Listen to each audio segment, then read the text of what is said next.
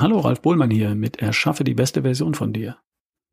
Heute habe ich mal etwas Besonderes. Ich habe die Fragen von 400 Teilnehmern einer Online-Veranstaltung im Nachhinein oder auch schon während des Seminars beantwortet.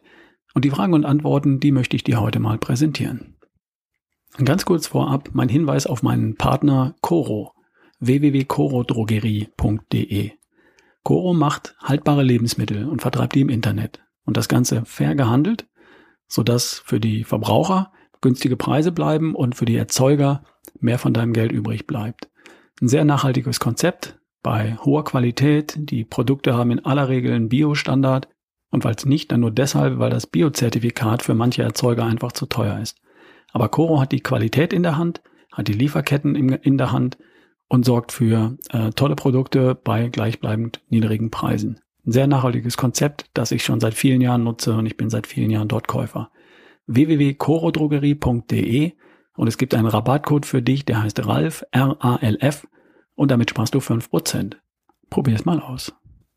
Ich hatte am vergangenen Donnerstag eine Online-Veranstaltung, ein Webinar mit rund 400 Teilnehmern und dabei sind viele Fragen gestellt worden, zum Teil während des Seminars und zum Teil im Anschluss an das Seminar. Ähm, die wurden ins Chatfenster einfach reingeschrieben.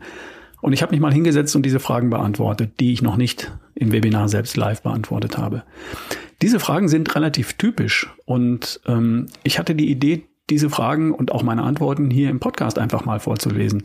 Da ist, da ist sicher das eine oder andere dabei, das auch für dich interessant sein könnte. Ich leg einfach mal los.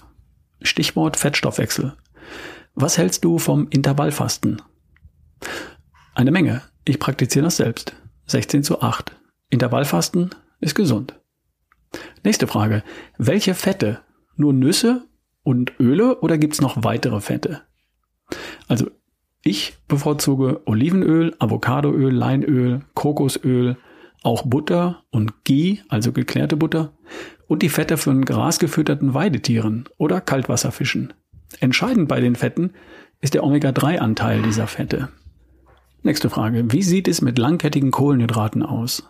Beispielsweise Haferflocken oder Vollkornprodukten? Antwort. Kohlenhydrate bestehen immer aus Glukosemolekülen. Glucose ist gleich Traubenzucker. Langkettige Kohlenhydrate brauchen lediglich etwas länger, bis sie ins Blut gelangen. Sie lassen den Blutzuckerspiegel daher nicht ganz so schnell ansteigen und abfallen. Die Fettverbrennung stoppen sie leider trotzdem. Nächste Frage. Was ist der Unterschied zwischen ungesättigten Fetten und gesättigten Fetten? Und warum ist das eine gesünder als das andere? Antwort. Das eine ist nicht pauschal gesünder als das andere. Wir brauchen beides. Das Verhältnis zwischen beiden Fettsäuren ist entscheidend. Da wir in der Regel viel zu wenig ungesättigte Fette zu uns nehmen oder, Klammer auf, viel zu viele gesättigte Fettsäuren, können wir mit guten Fetten gegensteuern. Und welche das sind, habe ich vorhin schon beantwortet. Nächste Frage.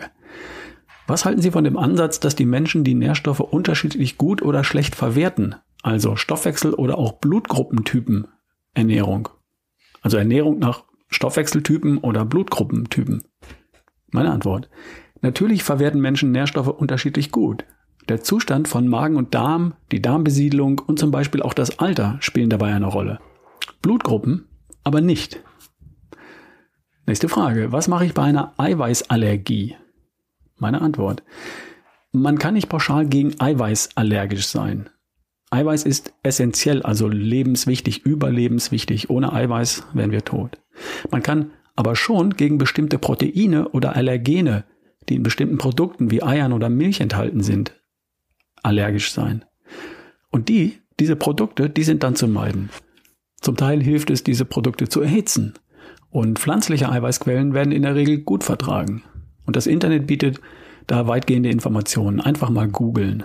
Frage, wie siehst du die Nährstoffdichte bei heutigem Obst, Gemüse und diesbezüglich Nahrungsergänzungen? Meine Antwort. Es ist eine Tatsache, dass ein Großteil unseres Obstes gelagert wird, bevor es verkauft wird. Der deutsche Apfel ist im Durchschnitt sechs Monate alt, wenn er gegessen wird. Oder aber, das Obst kommt von weit her geflogen, gilt für Gemüse auch. In beiden Fällen gehen Nährstoffe verloren. Die Alternative wäre regionales, saisonales Obst und Gemüse. Sprich, Äpfel nur im August und September, Tomaten nur im Sommer, im Winter Grünkohl. Wie realistisch ist das? weil das nicht so realistisch ist, dass wir uns nur so verhalten. Darum macht Nahrungsergänzung Sinn. Aber vorher macht es auch Sinn, im Blut zu messen, was und wie viel überhaupt gebraucht wird. Das ist aufwendig, das stimmt. Und es könnte sich lohnen. Frage. Hallo Herr Bohlmann, welche Nahrungsergänzungsmittel nehmen Sie grundsätzlich? Ganz einfache Liste. Vitamin D, D3, 5000 EU täglich von April bis September, also in der Sommerzeit, und 8000 EU täglich von Oktober bis März, also in der Winterzeit. Dazu Vitamin C, 4000 Milligramm am Tag. Omega 3, 3000 Milligramm DHA, EPA pro Tag. Magnesium, 800 Milligramm pro Tag. Und Protein, 60 Gramm pro Tag. Zwei Eiweißshakes. Gibt es ein All-in-One-Ergänzungsmittel, das du empfehlen kannst, mit dem ich die Nährstoffzufuhr absichern kann? Ja, da zwei Empfehlungen von mir. Erstens AG1 von Athletic Greens und zweitens Vitamineral 32. AG1 von Athletic Greens findest du zum Beispiel bei ralfbohlmann.com slash AG1 AG1. Nächste Frage. Was empfehlen Sie zum Frühstück anstatt Brot? Ich empfehle Spiegelei, Rührei, Omelette mit Speck, Tomate, Zwiebeln oder auch ohne, also Eiweiß und Fett. Oder Quark mit Blaubeeren, eine süße Alternative. Klammer auf, Eiweiß und Fett. Oder vegetarisch, Avocado, Klammer auf, Eiweiß und Fett. Nächste Frage. Wie stehst du zu Kartoffeln gegenüber Brot, Reis, Nudeln? Meine Antwort? Gekocht, gebraten, frittiert, Pommes? Spaß beiseite. Eine kleine Portion gekochte Kartoffeln das sind zwei mittelgroße Kartoffeln. Das sind circa 150 Gramm und das entspricht rund 25 Gramm Kohlenhydraten. Eine Scheibe Vollkornbrot hat auch 25 Gramm Kohlenhydrate. Und beides stoppt die Fettverbrennung für rund vier Stunden. Das kann man machen.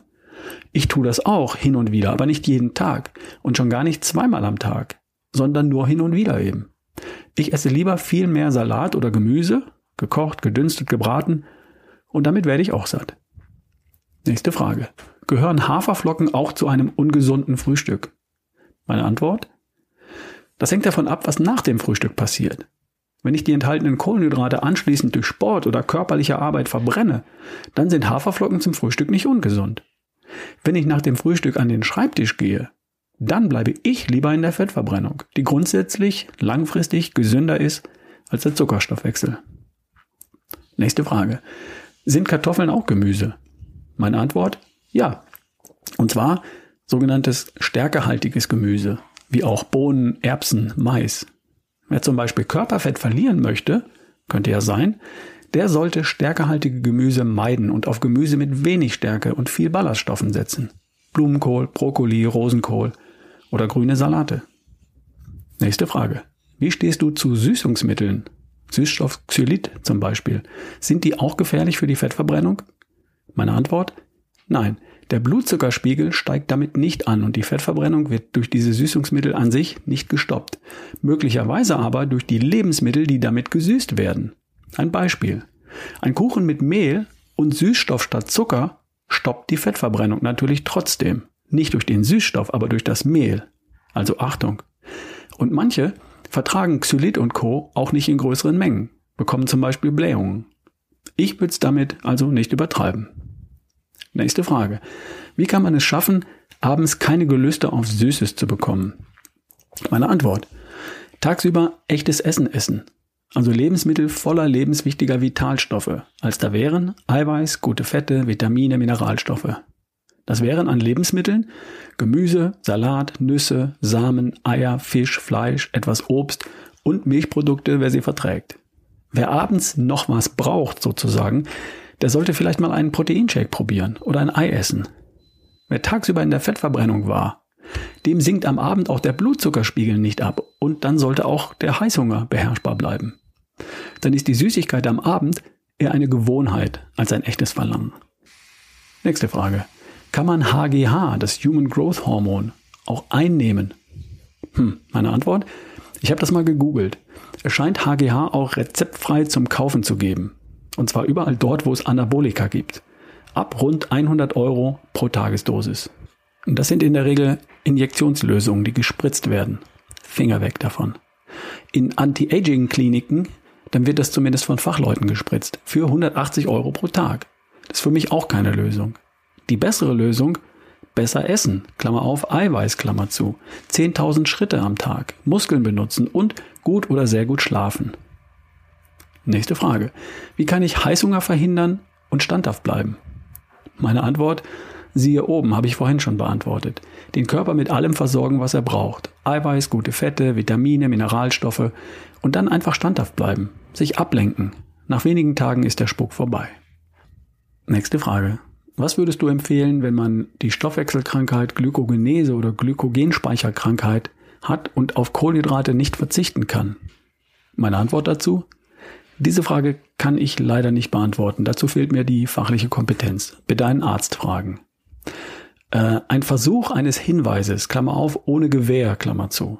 Ich würde vermutlich möglichst komplexe Kohlenhydrate zu mir nehmen. Pflanzliche Lebensmittel, äh, wie die vorhin genannten stärkehaltigen Lebensmittel, Wurzelgemüse, Bohnen, Hülsenfrüchte, Mais, Nüsse, auch Obst und Früchte. Aber das ist nur meine persönliche Vermutung. Bitte einen Arzt befragen. Nächste Frage. Zur Ernährung hattest du ja zwei Gramm Protein pro Tag und pro Kilogramm Körpergewicht empfohlen. Hast du auch eine Empfehlung für Kohlenhydrate und Fett? Super wäre eine Formel abhängig von Körpergröße und Körpergewicht. Danke. Hm. Also meine Antwort auf die Frage, die Menge für Kohlenhydrate und Fett hängt extrem vom Umsatz ab, also von der Muskelmasse und dem Aktivitätsniveau. Ich bin 1,75 groß, wiege 73 Kilo und ich möchte mich low carb ernähren und deswegen bleibe ich bei den Kohlenhydraten zwischen 50 Gramm und 100 Gramm pro Tag. Also in etwa 1 Gramm Kohlenhydrate pro Kilogramm Körpergewicht pro Tag. Und mein Energiebedarf, den decke ich über die Fettmenge. Das dürfte bei mir circa 2 Gramm pro Kilogramm Körpergewicht pro Tag ausmachen. Zumindest im Idealfall. Also 2 Gramm Eiweiß, 1 Gramm Kohlenhydrate, 2 Gramm Fett jeweils pro Kilogramm Körpergewicht pro Tag. Das wäre meine Formel. Nächste Frage. Thema Abnehmen. Was hältst du vom Kalorienzählen? Meine Antwort? Gar nichts. Ich habe nie Kalorien gezählt. Es mag sinnvoll sein, für ein paar Tage mal aufzuschreiben, was man denn tatsächlich den ganzen Tag über so isst und zu sich nimmt und wie viele Kohlenhydrate, Fette und Proteine da überhaupt zusammenkommen. Mehr nicht. Ich achte ausschließlich darauf, die richtigen Dinge zu essen. Gemüse, Salat, Samen und Nüsse, Eier, Fisch, Fleisch, etwas Obst und ab und zu Milchprodukte. Das alles von möglichst hoher Qualität. Bio, grasgefüttert, Freiland etc. Und möglichst frisch. Und davon esse ich, bis ich satt bin. Immer. Der Körper regelt automatisch den Rest. Das nennt man somatische Intelligenz. Voraussetzung dafür ist, dass ich auf Lebensmittel voller leerer Kohlenhydrate nicht vollständig, aber in der Regel verzichte. Normales Brot, Pizza, Pasta, Pommes, Frühstücksflocken und gesüßte Getränke. Nächste Frage. Kann ich Vitamin D überdosieren? Meine Antwort? Theoretisch ja. Schäden durch Überdosierung von Vitamin D sind in Deutschland, Europa, USA aber praktisch unbekannt. Mit den in Deutschland rezeptfrei verfügbaren Produkten ist eine Überdosierung ausgeschlossen, wenn man sich einigermaßen an die auf den Verpackungen genannten Dosierungen hält. Das Problem ist nicht die Über, sondern die Unterdosierung. Es gibt, im übrigens, es gibt übrigens im Internet verschiedene Bedarfsrechner für Vitamin D. Da kann man einfach mal googeln. Bedarfsrechner Vitamin D, Dr. von Helden, da findet man was. Nächste Frage. Soll man mit Vitamin D auch Vitamin K2 einnehmen? Meine Antwort, das kann man tun. Wirklich wichtig wird das bei hohen Dosen, beispielsweise bei therapeutischen Dosen von zum Beispiel 100.000 EU und mehr. Die werden bei bestimmten Krankheiten eingesetzt.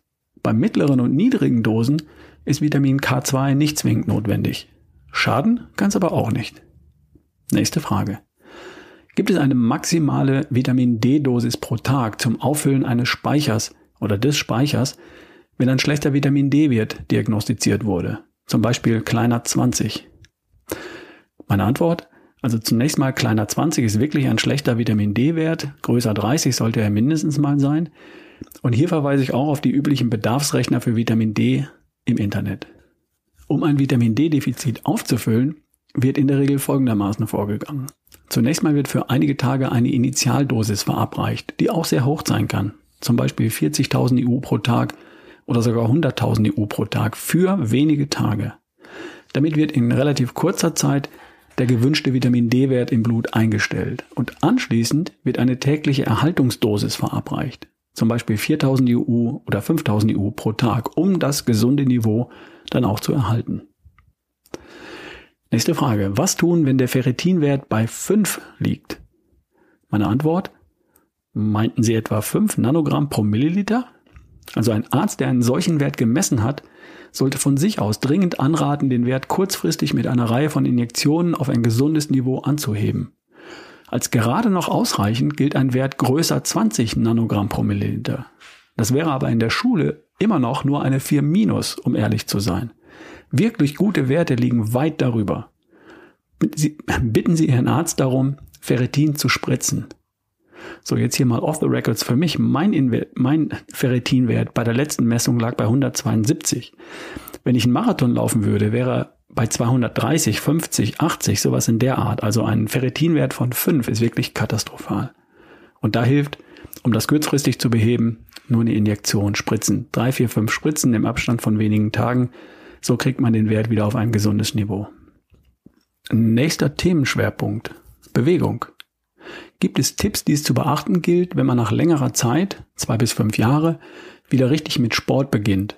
Joggen, Fitnessstudio. Ist ein Check-up beim Arzt notwendig? Meine Antwort.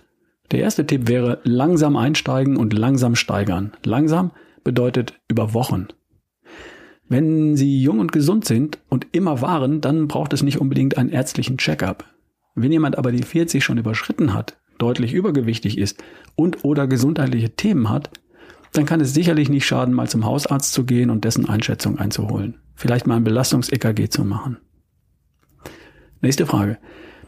Wie bzw. in welchem Pulsbereich treibe ich am besten Ausdauersport, um den Fettspeicher und nicht den Kohlenhydratvorrat anzusprechen? Ist es dafür richtig, länger bei niedriger Intensität zu trainieren? Meine Antwort. Ob jemand beim Sport Fett oder Zucker verbrennt, das hängt in erster Linie davon ab, was dieser jemand vor dem Sport gegessen hat. Der Körper verbrennt das, was gerade im Blut vorhanden ist. Wenn Zucker im Blut ist, weil die letzte Mahlzeit Kohlenhydrate enthalten hat, dann verbrennt der Körper in den nächsten Stunden Zucker und kein Fett. Ganz egal, wie schnell oder wie langsam jemand läuft.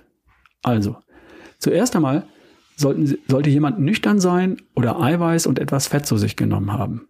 Wenig oder keine Kohlenhydrate. Und dann kann man bei niedriger oder mittlerer Intensität dann gern auch mal ein bisschen länger trainieren.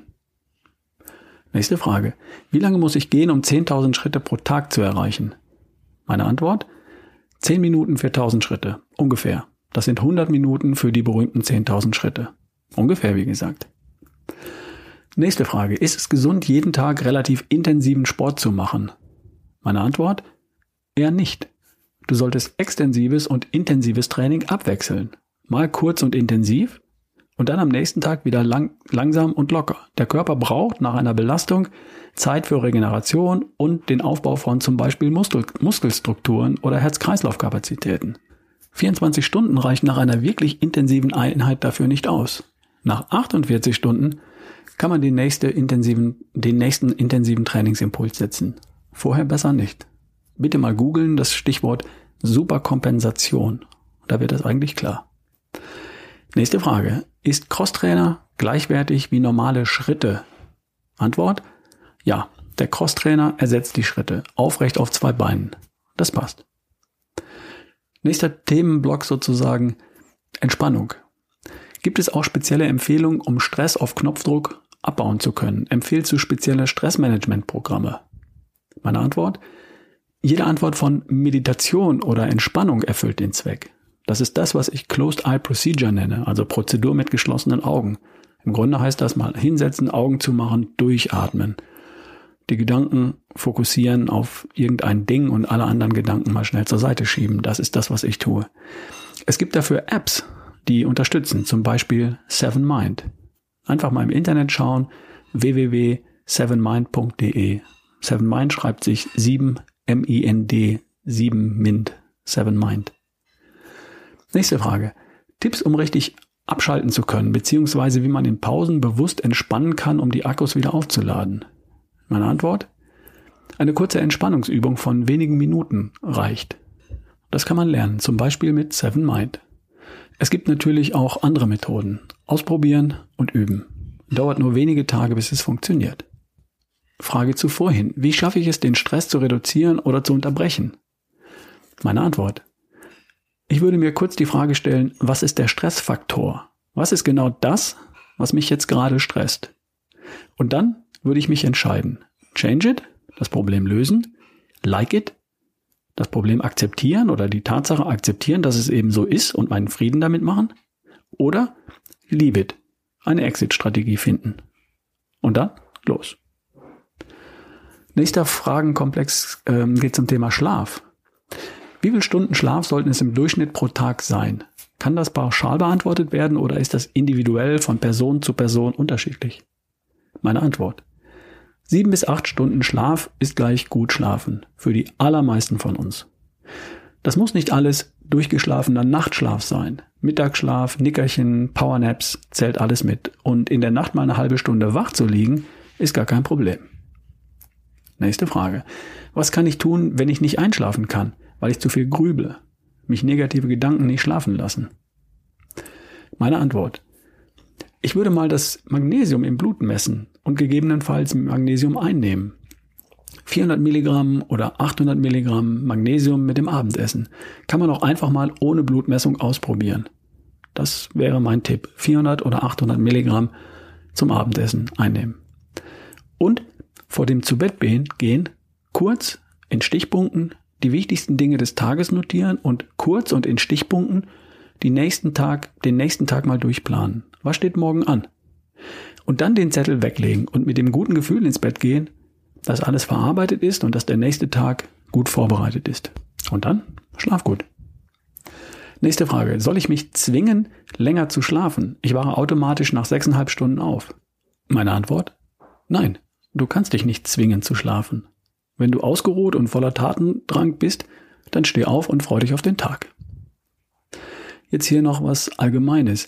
Wenn ich mich in allen Bereichen bemühe und mein Bestmögliches gebe und trotzdem unter einer Krankheit wie zum Beispiel Akne oder Neurodermitis leide, wie gehe ich dann damit um? Meine Antwort. Entspannt weitersuchen nach Lösungen. Akne und Neurodermitis, das sind entzündliche Hauterkrankungen. Entzündliche Erkrankungen deuten auf einen hohen Kohlenhydratanteil in der Ernährung hin und oder auf das Fehlen von Omega-3-Fettsäuren. Den Omega-3-Index, den kann man per Blutuntersuchung bestimmen lassen. Und dann lässt sich das verbessern. Die Ernährung könnte man ja auch mal überprüfen. Wie viel Eiweiß, Kohlenhydrate, Fett bestimmen denn die Ernährung? Hier würde tatsächlich ein Ernährungstagebuch für eine Woche mal Sinn machen. So, das waren die Fragen, die nach dem Seminar, nach dem Webinar noch online eingereicht wurden. Und jetzt haben wir hier noch ein paar Fragen, die ich schon während des Seminars beantwortet habe. Ich kann die auch mal kurz durchgehen. Wie siehst du das Konzept nächste beste Version von dir im Kontext des aktuellen Selbstoptimierungswahns und unrealistischer Erwartungen an uns selbst durch Social Media? Ab wann kippt es gegebenenfalls ins Negative, wenn man immer in einem Bereich noch besser sein könnte, beziehungsweise jemand anderes vermeintlich alles besser kann? Meine Antwort. Gesundheit und Fitness sind kein Selbstzweck, sondern Mittel zum Zweck. Der Zweck besteht darin, ein erfülltes und glückliches Leben zu leben. Und das besteht aus viel mehr als nur Gesundheit. Beziehungen, Familie, Erfolg, Sicherheit, Sinn, Freude, Spaß, Genuss. Wenn ich mir all das bewusst mache, dann verfalle ich nicht in einen Gesundheits- oder Selbstoptimierungswahn. Nächste Frage. Die meisten Ratgeber sprechen immer über Abnehmen. Aber wie kann man gesund zunehmen? Meine Antwort. Eiweiß. Zwei Kilogramm Körpergewicht pro Tag und dazu Training. Denn ich vermute, dass du Muskelmasse zunehmen möchtest und nicht Fettmasse. Richtig? Dann wäre das der richtige Tipp. Nächste Frage. Die fünf Bausteine klingen an sich einfach, aber wie kann man damit beginnen? Bei jedem Thema gibt es ja viele verschiedene Meinungen und Möglichkeiten und jeder ist anders. Ich konzentriere mich bei meiner Antwort mal auf die fünf Lebensbereiche. Wie kann man beginnen? Ähm, ich würde mich immer für einen von den fünf Lebensbereichen entscheiden. Für Ernährung, Bewegung, Entspannung, Schlaf oder Mindset. Und zwar für den Bereich, bei dem es am wenigsten gut läuft. Und damit würde ich anfangen. Du weißt doch im Grunde, was zu tun ist in diesem Bereich, oder? Also los. Nächste Frage. Was muss man essen, um warm zu werden? Problem, Ständig eiskalte Hände und Füße. Der Körper heizt nicht nach dem Essen. Meine Antwort. Kalte Hände oder Füße verhindert man nicht mit einem bestimmten Lebensmittel oder einer bestimmten Mahlzeit. Typischerweise fehlt Magnesium. Und das kann man messen lassen. Ich würde folgendes versuchen. 400 Milligramm zum Frühstück und 400 oder 800 Milligramm zum Abendessen. Das weitet die Gefäße und plötzlich dringt in die Füße und in die Zehen auch Blut ein und dann werden die warm. Nächste Frage. Ich habe gelernt, dass zu viel Eiweiß im Körper Entzündungen fördert und somit auch nur in Maßen genossen werden sollte. Woher nehme ich als Veganer, Vegetarier sinnvolle Eiweißquellen, die reichhaltig sind? Meine Antwort. Dass zu viel Eiweiß im Körper Entzündungen fördert, habe ich nicht gelernt. Ich habe gelernt, dass zu viel Kohlenhydrate Entzündungen fördern. Wie viel Eiweiß ist überhaupt zu viel Eiweiß? Empfohlen werden 5,7 bis 8,2 Gramm pro Deziliter Gesamteiweiß im Blut. Ein Wert von über 8 Gramm pro Deziliter habe ich noch nie gesehen. Werte unter 5,7 Gramm pro Deziliter jedoch schon häufig. Wir haben kein zu viel Eiweißproblem. Wir haben ein zu wenig Eiweißproblem. Professor Dr. Janosch Winkler, Molekularmediziner aus Lüneburg, hat mehr als 11.000 Blutproben analysiert. Und er sieht das genauso. Zum nächsten Frageteil vegane und vegetarische Eiweißquellen. Die findet man wunderbar im Internet. Einfach mal googeln, vegane Eiweißquellen oder vegetarische Eiweißquellen. Das Internet ist voll davon. Nächste Frage. Welche Ernährung ist besonders gut, vor allem bei einem Schreibtisch Schreibtischjob? Meine Antwort. Gemüse, Gemüse, Gemüse, Salat, Samen und Nüsse, Eier, Fisch und Fleisch, Klammer auf, von hoher Qualität, Bio, Freiland, Punkt, Punkt, Punkt, Klammer zu. Etwas Obst und Früchte und Milchprodukte, wenn sie vertragen werden. Alles andere hin und wieder. Aber besser nicht dreimal am Tag. Stichwort Brot, Pasta, Pizza, Reis, Kartoffeln. Wer auf Brot nicht verzichten kann oder will, der sollte mal vorbeischauen bei ralfbohlmann.com slash Brot. Da findest du das Low Carb Eiweißbrot von Nicole, das berühmte. Nächste Frage. Du hattest von in die Fettverbrennung kommen gesprochen. Heißt das, man sollte sich fetthaltiger ernähren? Meine Antwort. Wenn die Fettverbrennung kommen möchte, muss auf Kohlenhydrate verzichten.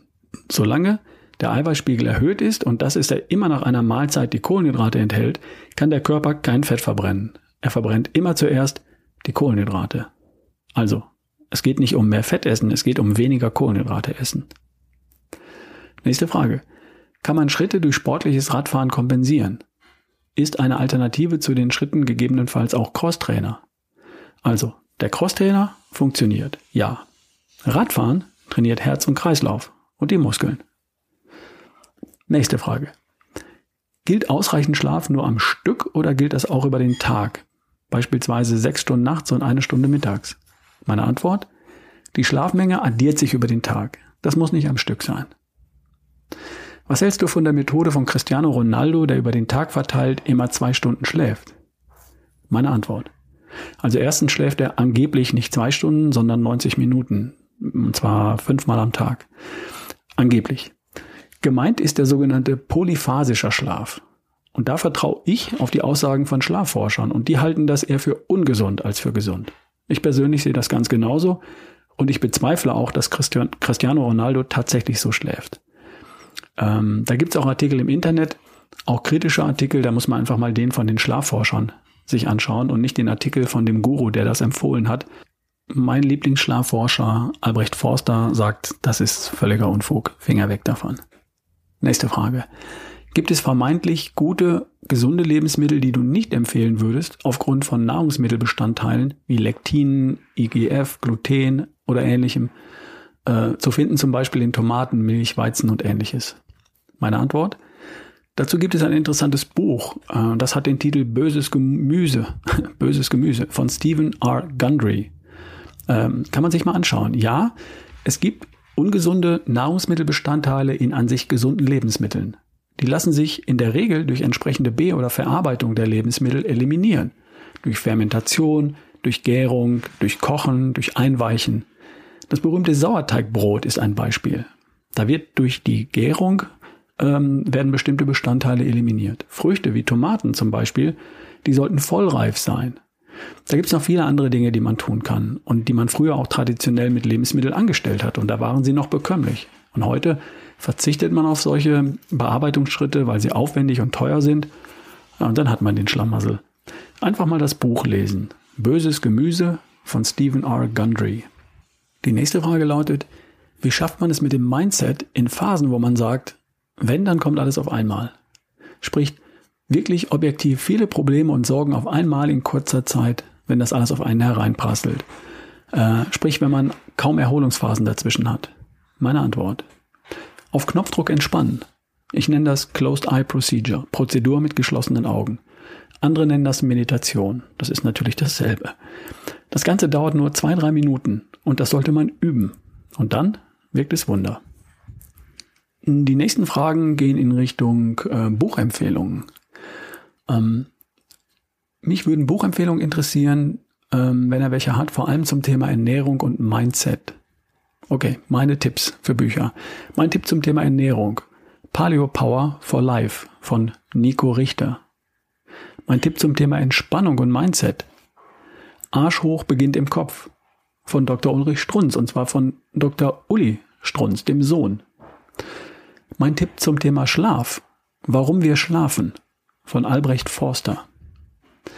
Mein Tipp zum Thema Bewegung, Muskeln und auch Ernährung. Looking Good Naked von Mark, Mark Maslow. Ähm, nächste Frage. Was sind aus deiner Sicht die besten Bücher, Ratgeber, die viele der besprochenen Themen von heute umfassen oder zusammenfassen? Meine Antwort? Ja, in meinem eigenen Buch Erschaffe die beste Version von dir. Da fasse ich alle fünf Lebensbereiche zusammen und zudem gibt es ein Sieben-Schritte-Programm zur Umsetzung. Findest du alles auf ralfbohlmann.com slash Buch. Ähm, das ist im Grunde eine Zusammenfassung der im Vortrag besprochenen Themen äh, mit einem Tool für eine kleine persönliche Bestandsaufnahme und einem Umsetzungsprogramm. Wenn ich ein besseres Buch kennen würde, dann hätte ich mir die Mühe nicht gemacht, ein eigenes zu schreiben. Also ich glaube, das fasst die Sache ganz gut zusammen. Okay, das waren die Fragen, die während und nach dem Webinar in der Veranstaltung mit über 400 Teilnehmern gestellt wurden und die ich im Nachhinein oder zwischendrin schon beantwortet habe. Ich hoffe, die eine oder andere Frage war auch für dich interessant oder die Antwort dafür. Bleib gesund, bleib optimistisch. Wir hören uns die Tage. Dein Ralf Bohlmann.